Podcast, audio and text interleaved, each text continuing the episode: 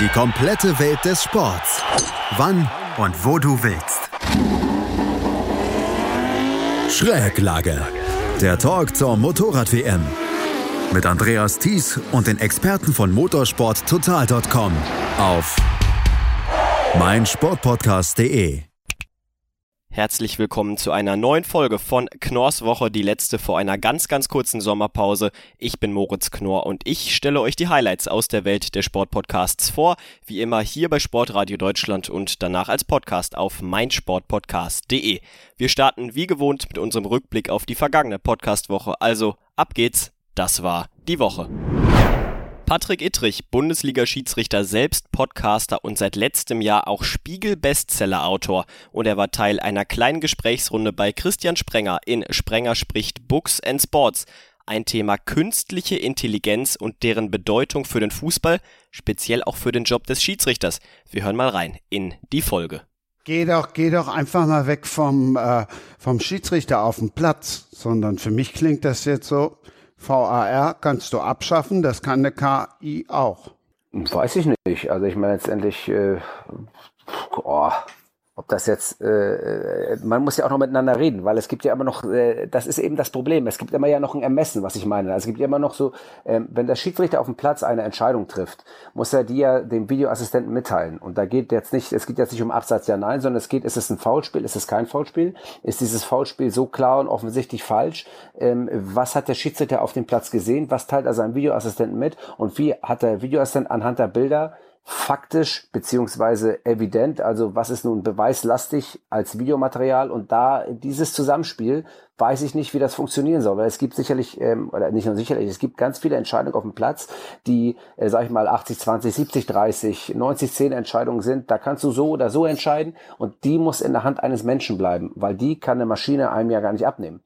Also glaube ich zumindest, weil ich finde, das ist so der Punkt, ähm, äh, wie soll ich als Schiedsrichter ein, ein Zweikampf, als Schiedsrichter Maschine, sage ich jetzt mal, einen Zweikampf beurteilen aufgrund meiner Fähigkeit, die ich ähm, so erlernt habe, um zu sehen, wie verhalten sich die Spieler, was ist eine Spielerreaktion, wie guckt er schon nach links, stellt er das Bein raus und will das will das Foul ziehen. Also all solche Sachen, die solch, eine menschliche Komponente haben, die frage ich mich, wie soll das eine Maschine ersetzen.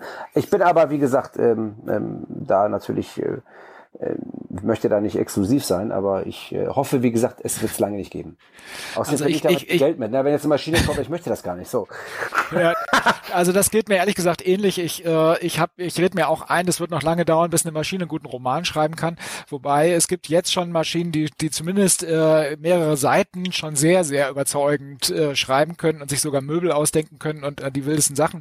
Also da, da, da geht die Technik voran. Ich glaube aber, es gibt einen, einen wichtigen Faktor an dieser Stelle. Äh, man muss nicht alles automatisieren, was man automatisieren kann. Und genau. interessant finde ich zum Beispiel, äh, die Maschinen haben uns ja schon in den 90er Jahren in Schach geschlagen und heutzutage ist jedes äh, noch so billige Smartphone äh, besser als der beste Schachspieler der Welt. Hätte, ja. Wir hätten also gegen die Maschinen keine Chance mehr. Und trotzdem, das finde ich immer wieder faszinierend, haben wir einen Schachboom wir haben nicht irgendwie, ach, da können wir jetzt ja aufhören, Schach zu spielen, sondern das Gegenteil passiert. Die Leute spielen erst recht Schach. Äh, und so ähnlich stelle ich mir das mit dem Fußball auch vor und hoffe das auch, dass äh, wenn die Maschinen irgendwann mal besser Fußball spielen als wir, dann sollen die doch untereinander spielen. Wir werden weiter Fußball spielen und mit menschlichen Schiedsrichtern, weil das einfach das ist, was wir wollen, weil wir dieses menschliche Element haben wollen. Insofern habe ich da jetzt auch wenig Angst. Ich kann mir vorstellen, dass, dass die KI da irgendwie Assistenzfunktionen vielleicht mal übernimmt, aber das sie den Schiedsrichter komplett ersetzen wird, das, das will wahrscheinlich niemand, hoffe ich jedenfalls auch. Äh, und insofern hoffe ich, dass uns die Maschinen da tatsächlich noch ein bisschen ein paar Jobs übrig lassen. Aber es werden ja. viele, viele wird, wird es nicht so ergehen, muss ich an der Stelle noch sagen. Ganz, ganz viele Menschen werden in den nächsten 10, 15, 20 Jahren ihren Job verlieren, teilweise aus ja, Das glaube ich auch. Ja. Äh, weil die Maschinen da einfach äh, Dinge billiger können. Das glaube ich auch. Dann komme ich jetzt nur nochmal um die Ecke, nämlich äh, bei diesen Schwarz-Weiß-Entscheidungen, also sprich bei Abseits oder eben auch Tor oder Nicht-Tor, geht ja mittlerweile ganz schnell, da klingelt einmal die Uhr und das war's. Aber ja. könnte die KI dann nicht schneller entscheiden, Abseits ja oder nein, als jetzt Linie ziehen und was weiß ich? Und die komplette Folge von Sprenger spricht Hashtag Books and Sports bekommt ihr zu hören überall, wo es Podcasts gibt. Es gibt so manche Sportereignisse, da bekommt man schon vom Namen Gänsehaut. Die 24 Stunden von Le Mans, die gehören ganz, ganz bestimmt dazu. Und bei mir ist Luca Storms vom GT Talk, dem Langstrecken- und GT-Podcast. Hallo Luca. Hallo im Motorsport, da gehören die 24 Stunden von Le Mans einfach zum Motorsport einmal eins, zu den absoluten Klassikern. Und am letzten Wochenende, ja, da war es dann wieder soweit, aber vorher, bevor wir über das Rennen sprechen, Luca, was macht diesen Mythos Le Mans, diesen Mythos dieser Rennstrecke denn überhaupt aus? Also ich glaube, wenn man, wie du schon angesprochen hast, Le Mans gehört, dann zumindest als Motorsportfan, da äh, kriegt man direkt Gänsehaut. Alleine wie lange es dieses Rennen schon gibt, ähm, da ja, es ist unglaublich im Endeffekt. Ähm, klar musste dieses Rennen auch mal pausieren ähm, für den Weltkrieg und ähm, sonst ist dieses Rennen eigentlich so gut wie immer, ähm, ja, hat das Rennen eigentlich immer so gut wie stattgefunden.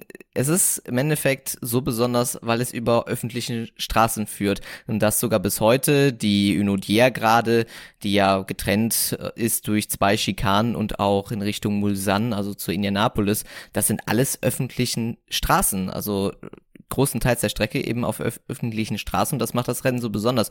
Und weil es ja auch früher so ähm, gemacht worden ist, da war eben die ganze Gerade noch wirklich gerade und nicht äh, Schikan, ist man dort mit über 400 gefahren. Und da ist natürlich ähm, Erfolg und Tragödie sehr nah beieinander und das macht halt Le Mans so besonders ja, Tragödie und Erfolg, du sprichst es gerade an, die sind wirklich manchmal extrem nah beieinander. Auch in diesem Jahr, der tragische Held dieses Rennens, das war Robert Kubica, der Ex-Formel-1-Fahrer mit seiner Crew, bis unmittelbar vor Schluss des Rennens das Ganze angeführt. Dann gab es einen technischen Defekt und er konnte das Rennen nicht zu Ende fahren mit seinem Team.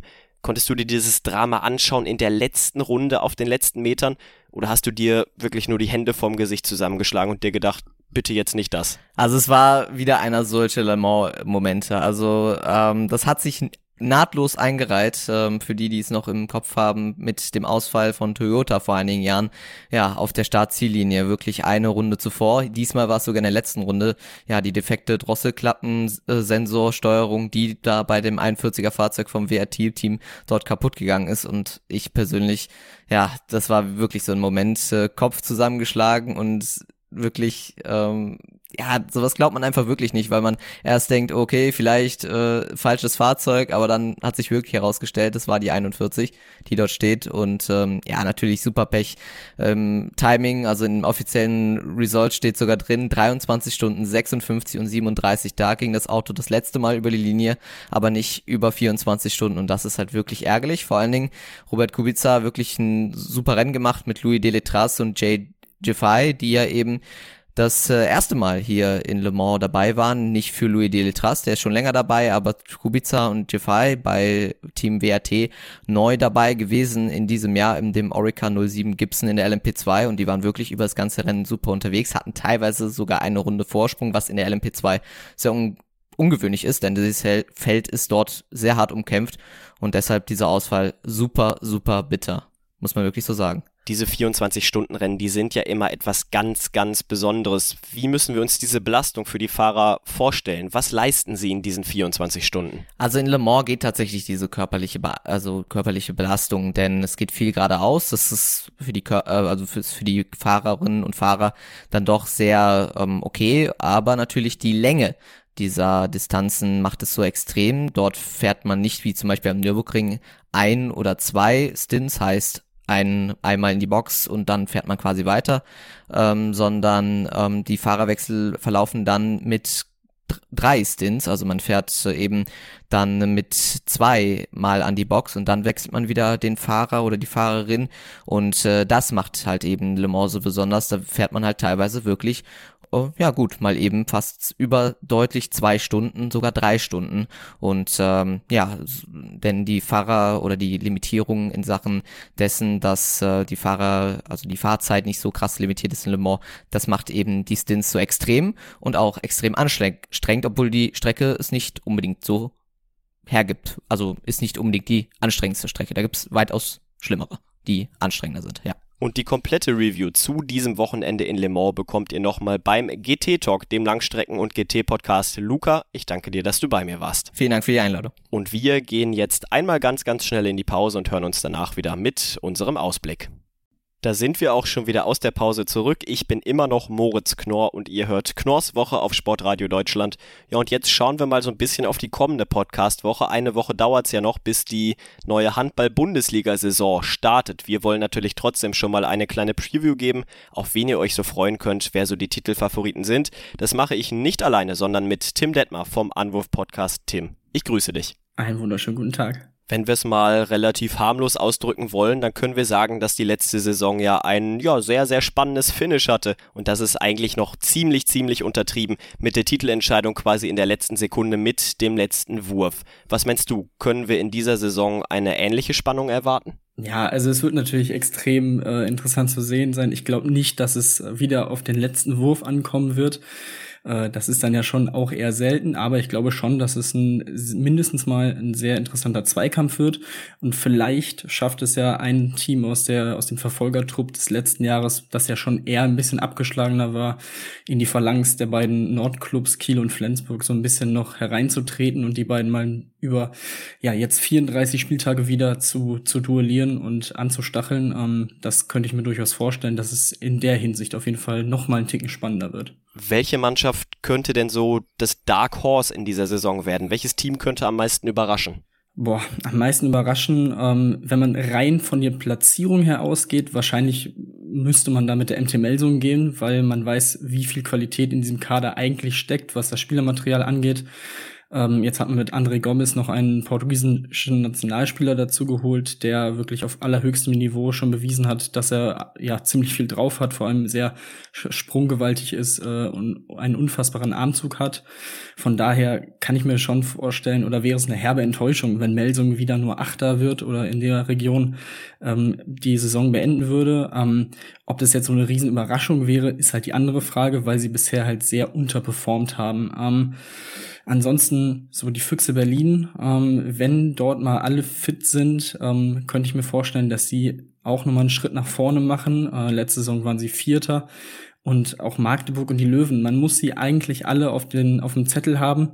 Es kommt dann halt auch immer auf diese direkten Duelle an ähm, und die haben sie sich ja häufig auch gegenseitig immer mal wieder verbaut. Vor allem im letzten Jahr, wenn man sich ja den Abstand nach vorne anguckt mit 15 Punkten zwischen Platz zwei und drei. Also die Verfolger haben schon einiges zu tun, äh, um um da vorne ranzukommen. Ja, du sprichst sie gerade schon an, die Füchse Berlin, denen ist in der Sommerpause ein echter Transfer-Coup geglückt. Olympia-MVP Matthias Gitzel, er kommt in die Hauptstadt, zwar erst zur Saison 2022, 2023, aber glaubst du, dass dieser Transfer vielleicht schon in dieser Saison so eine kleine Euphoriewelle lostreten könnte? Ja, es kann durchaus sein. Also wenn man sich den Kader anguckt, muss man ja auch so sagen, dass es eigentlich ein sehr, sehr guter Kader ist, der das Ziel haben müsste, ähm, Champions League zu spielen, also mindestens Zweiter zu werden in dieser Liga. Sie haben den äh, Abgang von Abwehrchef Jakov Guyun mit Viran Moros überragend abgefangen. Also das, da ist kein Qualitätsverlust. Ich würde sogar sagen, wenn Moros sich ein bisschen eingespielt hat in der Liga, ähm, er ist aus Paris gekommen, aus Frankreich, ähm, dann kann das auch ein Upgrade sein. Ähm, du hast es gesagt, auch Max Dari von den, vom Bergischen HC hat man schon für die darauf folgende Saison verpflichtet. Also würde ich mit den Füchsen, was zum Beispiel so Meisterschaftsträume angeht, noch ein bisschen zurückhaltend sein und eher für das Jahr danach äh, sie auf dem Zettel haben. Aber wenn dort, wie gesagt, alles zusammenpasst und Fabian wieder und Paul Drucks ähm, fit bleiben und man so ein bisschen so die Torhüter-Probleme rausbekommt, dass da die Konstanz reinkommt in die Leistung der beiden Keeper, dann müssen die Füchse auch das Ziel haben, ähm, zumindest mal um diesen zweiten Platz lange mitzuspielen. Und alle weiteren Infos zur kommenden HBL-Saison hört ihr dann in der kommenden Woche bei Anwurf, dem Handball-Podcast mit Tim Detmar. Ich danke dir für deine Zeit. Danke dir. Es gibt ja so manche Sportarten, da gehört Party einfach mit dazu, zum Beispiel Darts, aber auch Ski Alpin. Da ist Feierlaune im Publikum wirklich vorprogrammiert und es gibt da jemanden, die hat sich gedacht, okay, meine aktive Karriere ist vorbei, aber ich möchte trotzdem weiter für Partystimmung sorgen. Liz Görgel, ehemalige österreichische Skirennfahrerin und sie war zu Gast im Après-Ski Podcast und bei mir ist Tobi Ruf von Après-Ski. Servus Tobi. Hallo, servus. Liz Görgel. Ich habe ihren Namen gerade schon genannt. Sie ist mittlerweile als Schlagersängerin aktiv. Ja, hm, wie kam es denn dazu, dass sie jetzt damit ihr Geld verdient und in dieser Branche tätig ist? das hat schon wahnsinnig früh angefangen, hat sie uns erzählt in einem sehr, sehr langen, sehr ergiebigen und sehr launigen Gespräch mit der Liz. Ähm, sie hat erzählt, kleiner Spoiler, sie war als Kind im Unterricht gesessen und hat immer gesungen. Und zwar jetzt nicht im Musikunterricht oder so, sondern auch im Matheunterricht. Und dann musste sie oft aufstehen, sich in die Ecke stellen, weil die Lehrerin gesagt hat, Liz, du kannst nicht singen. Und sie hat gesagt, Musik und Bewegung und Sport, das war schon immer in ihrer DNA. Und so hat sie schon im Kindesalter den Zugang gefunden und super interessant, sie hat auch schon während, während ihrer aktiven Karriere, hat sie gesungen. Auch hier ein Beispiel. Weltmeisterschaft 2011 in Garmisch singt sie den Eröffnungssong You Are the Hero. Und was macht die Liz? Gewinnt Gold im Super G und Gold in der Abfahrt. Also dieses Thema Musik hat sie ein Leben lang begleitet und es war dann klar 2017 nach ihrem Karriereende, dass sie sagt, hey, sie hat so einen großen Spaß daran und es kam auch wirklich gut an und dann hat sie gesagt, ja, probiere ich mich da mal aus und ist inzwischen in Österreich super bekannt, ist in wahnsinnig vielen Formaten wie The Masked Singer zum Beispiel aufgetreten und ja, hat Spaß dran und ist erfolgreich. Also kann man so machen als Übergang, würde ich sagen. Ich habe es auch schon angesprochen, Ski Alpin und Party, das gehört irgendwie zusammen. Jetzt hat sie ja nochmal einen ganz, ganz besonderen Blick auf ihren Sport aus Sicht des Showgeschäfts. Was sagt sie denn? Oder wie nimmt sie jetzt ihren ehemaligen Sport, ihren ehemaligen Lebensinhalt so wahr aus Sicht des Showbusiness? Also rein sportlich gesehen ist sie absolut begeistert von der Entwicklung was das skifahrerische Können angeht, der Athletinnen und Athleten, auch die materielle Entwicklung, die geht ihr teilweise sogar schon ein bisschen zu weit, immer höher, immer schneller, immer weiter. Aber was den reinen Sport angeht, da ist sie wirklich Feuer und Flamme. Ja, ihr fehlt so ein bisschen im Bereich Show Attraktivität. Da gibt's noch einige Lücken hört's da wirklich gerne rein. Wir haben auch zu dritt, also ich mache ja diesen Podcast mit Lukas Zara vom Standard aus Wien und wir drei haben so ein bisschen Brainstorming betrieben, wie man das alpine Skifahren tatsächlich auch für eine jüngere äh, Zielgruppe zum Beispiel noch attraktiver machen kann. Und hey, wer kann da bessere Ideen und Input geben als jemand, der jetzt in der Showbranche tätig ist und aus dem alpinen Weltcup kommt. Liz Görgel, sie ist greifbar für euch ab diesem Wochenende bei Après Ski, dem Podcast rund um den Ski-Alpinsport, überall, wo es Podcasts gibt. Tobi, ich danke dir, dass du bei mir warst. Sehr gerne, Moritz kommen wir wie immer zum Abschluss einer Folge noch zu unserem Podcast-Tipp der Woche im Tennis. Da steht das letzte Grand Slam Turnier des Jahres vor der Tür. Am Montag starten die US Open. Alle Infos rund um dieses Turnier bekommt ihr natürlich bei Chip and Charge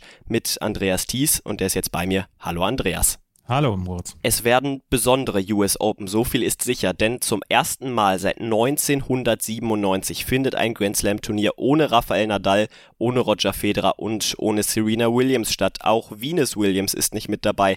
Erleben wir gerade so ein kleines Ende dieser Ära? Ich glaube, wir erleben nicht nur ein kleines Ende, sondern ein sehr, sehr großes Ende. Roger Federer hat ja schon angekündigt, dass er einige Wochen auf Krücken wird laufen müssen wegen einer Knie-OP, der er sich unterziehen musste. Ähm, er wird einige Monate danach noch ausfallen. Er möchte gerne zurückkommen, aber er ist 40 Jahre alt. Äh, Rafael Nadal hat gesagt, er fehlt schon oder er hat seit einem Jahr etwas Schmerzen und äh, weiß noch nicht, ähm, wann er wiederkommen will. Er will gerne zur neuen Saison wiederkommen. Serena Williams hat gesagt, ja, wenn die US Open in drei Wochen gewesen wären, dann wäre sie bereit gewesen. Aber so hat sie nach wie vor eine Oberschenkelverletzung. Und ob sie nochmal zurückkommt, ob sie nochmal ein Grand Slam Turnier gewinnen kann, das ist die ganz große Frage. Wir werden Rafael Nadal von den dreien höchstwahrscheinlich noch weiter erleben werden. Ob wir Serena Williams und Roger Federer nochmal erleben werden bei Grand Slams und dann auch noch in späten Runden Sekunden. Das ist sehr, sehr fraglich momentan. Aber da ist ja aktuell einer, der zumindest sportlich für richtig Furore sorgt. Und zwar Alexander Zverev. Olympiasieg in Tokio, im Anschluss der Sieg beim Masterturnier in Cincinnati. Trotzdem läuft nicht alles glatt. Was können wir von ihm erwarten? Rein sportlich ist alles in Ordnung für Alexander Zverev. Er hat fantastisch gespielt in den letzten Wochen. Olympia, als er dieses Match gegen Novak Djokovic gedreht hat, der ja dann auch immer noch der große Favorit sein muss hier bei den US Open. Ähm, es gibt allerdings die Anschuldigung abseits des Platzes der häuslichen Gewalt seiner Ex-Freundin Olga Sharipova. Es gab einen Artikel letztes Jahr im September. Dort hat er damals gesagt, dass er diese Anschuldigungen zurückweist. Er hätte nie so etwas getan. Jetzt gab es in dieser Woche dann einen neuen Artikel. Und wie er darauf reagiert, beziehungsweise wie er dann auch auch sportlich darauf reagiert, das wird die große Frage sein. Rein sportlich in den letzten Wochen gab es an seinem Spiel nichts auszusetzen. Das Einzige, was er noch liefern muss, über Best of Five einen Top-10-Spieler schlagen, weil das hat er bislang noch nicht geschafft in seiner Karriere. Bei Best of Three ist das kein Problem, beziehungsweise ein kleineres Problem für ihn. Bei Best of Five ist es ein großes Problem. Er gehört zu den Mitfavoriten. Wie gesagt, die Sachen abseits des Platzes, die sollten ihn im Moment mehr beschäftigen. Du hast gerade schon seinen Namen angesprochen, einen, den wir definitiv ja auch ganz oben auf dem Zettel dabei haben müssen. Novak Djokovic. Klar, bei Olympia dieses Aus gegen Zverev im Spiel um Platz 3 hat er sich auch nicht wirklich mit Ruhm bekleckert. Danach gab es jetzt eine kurze Pause. Was glaubst du ist jetzt drin für den Serben mit dieser Unterbrechung? Konnte er sich wirklich voll auf diese Vorbereitung konzentrieren oder glaubst du, dass vielleicht auch so ein bisschen dieser Spielrhythmus fehlt? Nein, ich glaube, er kann sich auf, diese, auf dieses Turnier komplett fokussieren. Er ist der große Favorit und es ist sein großes Ziel, diesen Kalender Grand Slam zu holen. Das haben weder Rafael Nadal noch äh, Roger Federer geschafft und er kann sich mit diesem Kalender Grand Slam dann von ihnen absetzen. Er wäre der erste Spieler, der erste männliche Spieler seit Rod Laver, dem dieses gelingt und der erste Spieler seit Steffi Graf 1988, dem dies gelingen würde. Es ist dieses große Ziel und dem wird er alles unterordnen. Und da macht es dann auch nichts, dass er dann ähm, keine Vorbereitung hat beziehungsweise nur die Vorbereitung dann in Tokio. Kommen wir nochmal ganz, ganz kurz zum Frauenfeld. Da hat Angelique Kerber zuletzt ja immer wieder mit starken Leistungen auf sich aufmerksam gemacht. Was glaubst du, was können wir von ihr erwarten? Angelique Kerber kann in die zweite Woche kommen. Ash Barty ist die große Favoritin. Wir werden äh, sehen müssen, was mit Naomi Osaka ist. Ein sehr interessantes Frauenturnier steht da bevor. Und ab der nächsten Woche bekommt ihr dann jeden zweiten Tag eine ausführliche Analyse von den US Open bei Chip and Charge mit Andreas Thies. Andreas, ich danke dir, dass du bei mir warst. Sehr gerne. Und dann war es das auch schon wieder mit dieser Folge von Knorrs Woche. Ich sage diesmal nicht bis nächste Woche, denn es gibt eine ganz kurze Sommerpause. Wir hören uns dann in zwei Wochen wieder, dann in alter Frische. Ich hoffe, ihr seid auch dann wieder dabei. Ich danke euch fürs Zuhören und bis zum nächsten Mal. Ciao. Die komplette Welt des Sports. Wann und wo du willst. Schräglage. Der Talk zur Motorrad-WM. Mit Andreas Thies und den Experten von motorsporttotal.com auf meinsportpodcast.de.